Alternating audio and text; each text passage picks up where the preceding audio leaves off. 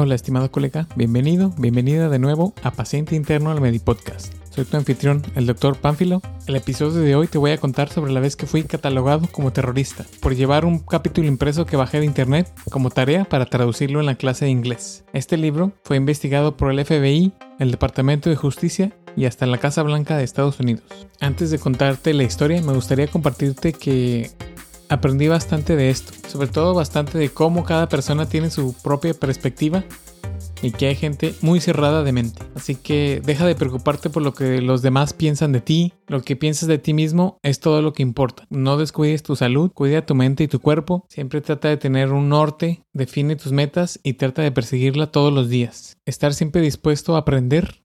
Entiende que no lo sabes todo, pero sí puedes dominar habilidades que generen ingresos.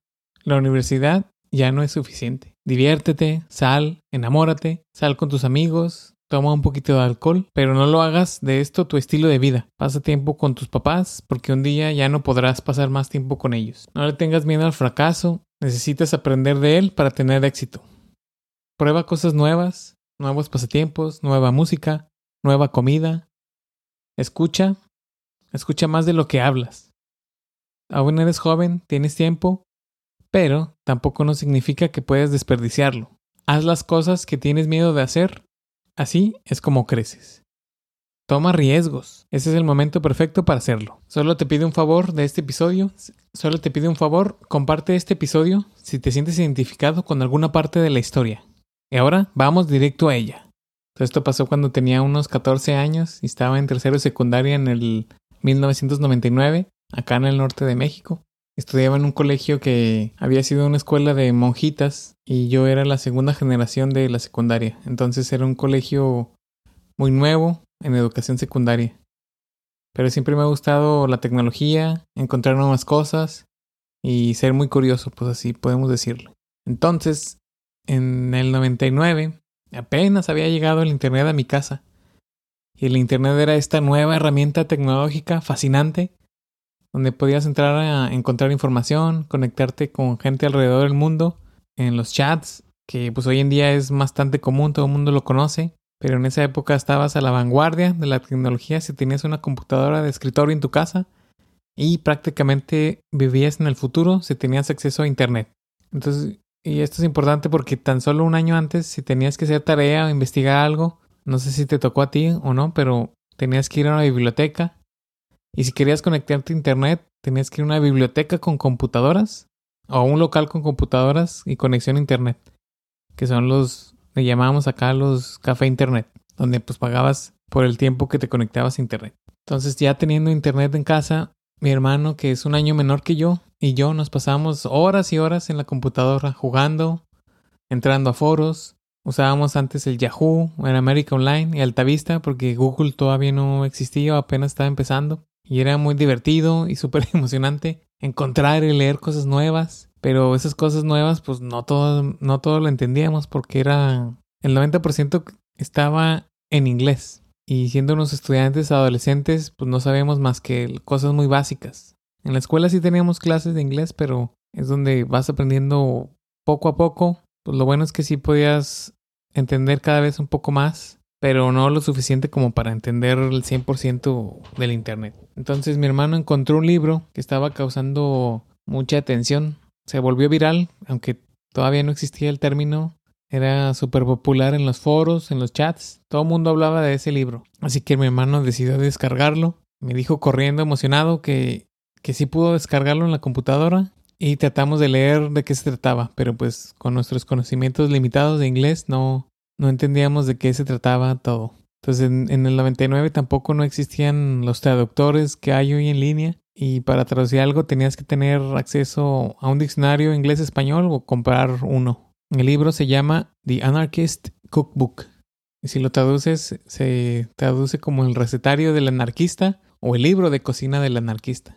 Obviamente no tenía idea de lo que significa ser un anarquista, pero a mí lo que personalmente me llamó la atención es el capítulo que más o menos entendía y se titulaba Hand to Hand Combat, es decir, combate mano a mano, donde explicaban cómo defenderte en una pelea incapacitando a tu oponente. Entonces me pareció una buena idea imprimir ese capítulo e intentar traducirlo con más calma a la escuela. porque me habían encargado también en esa semana intentar traducir por lo menos una página de inglés de cualquier tema por mi cuenta. Lo imprimí, le dije a mi papá el plan, dije que lo iba a traducir en la escuela porque ahí en el salón teníamos un diccionario de inglés-español y ya en la escuela durante las clases pues me puse a traducirlo. Un compañero Juan se llama, me preguntó, me vio tan concentrado que me preguntó qué estaba haciendo.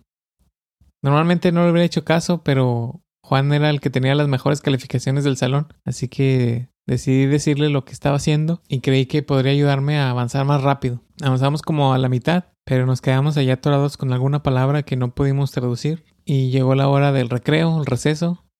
Yo aproveché para ir a la tiendita de la, de la escuela, fui por una coca de esas que te servían en bolsita y un mollete. Justo cuando terminé de comer llegó la maestra de inglés, ahí donde estaba, acompañada del Juan y otra maestra, la que daba civismo, la maestra de civismo, con una cara entre enojo y preocupación me dice, Pánfilo, ¿es verdad que trajiste este documento y lo estabas traduciendo aquí en la escuela?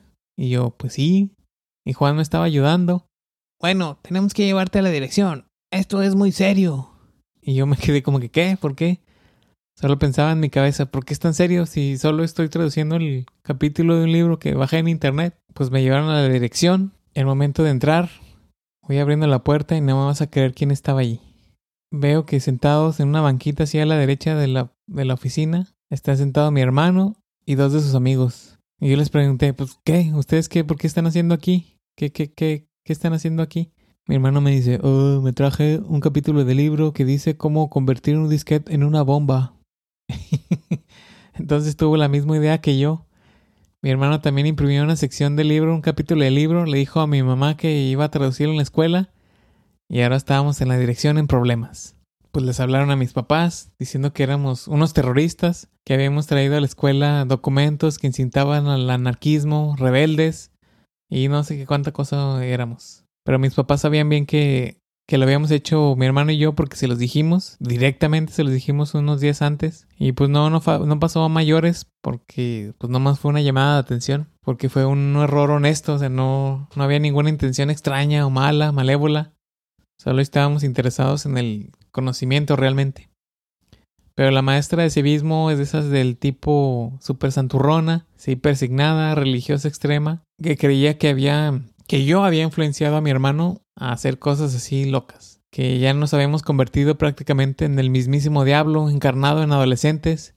Quería que nos expulsaran, que nos investigara hasta la policía, que nos excomulgaran, pero pues una parte sí estaba sí tenía un poquito de razón porque ese libro en el 95 dice que algunos perpetradores del atentado de Oklahoma, donde pusieron una bomba, siguieron instrucciones de ese libro. Y en el 99, o sea, unos meses antes o en el, en el, mismo año 99 la policía encontró el libro este en posesión de los tiradores del Columbine, Eric Harris, en Colorado.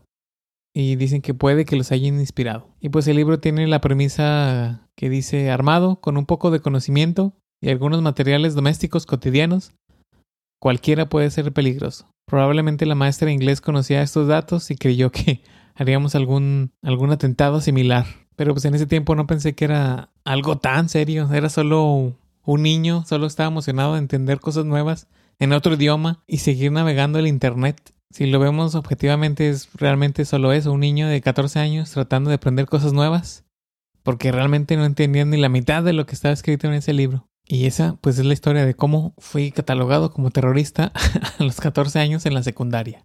Te dejo el link de Wikipedia aquí abajo para que lo puedas checar por ti mismo. Pero pues en ese tiempo no pensé que sería algo tan serio. Era realmente solo un niño. Solo estaba emocionado de entender cosas nuevas en otro idioma y seguir navegando el Internet. Entonces, ¿qué te pareció la historia? Compártele este episodio si te sientes identificado con alguna parte de la historia. Una persona inteligente como tú que escucha este podcast, pues realmente puede cambiar su paradigma, su mente y su pensamiento cambiándose a un ambiente con personas que te entienden, te motivan a ser mejor, porque una persona estúpida es estúpida porque su ambiente es estúpido. Una persona estúpida no puede ver a alguien hacer algo diferente o desafiante porque él o ella no puede atreverse a hacerlo.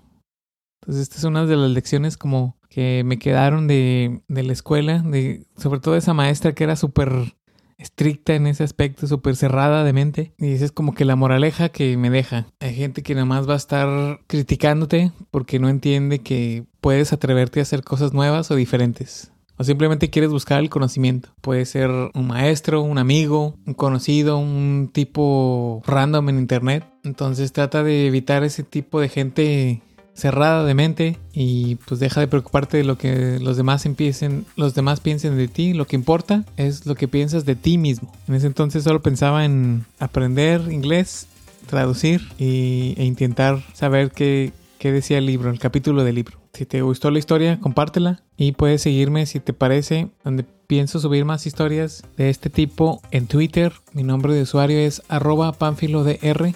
En Facebook como paciente interno Medipodcast al correo electrónico px.interno.gmail.com. Por lo pronto, aquí se acaba el episodio. Nos vemos en el próximo episodio.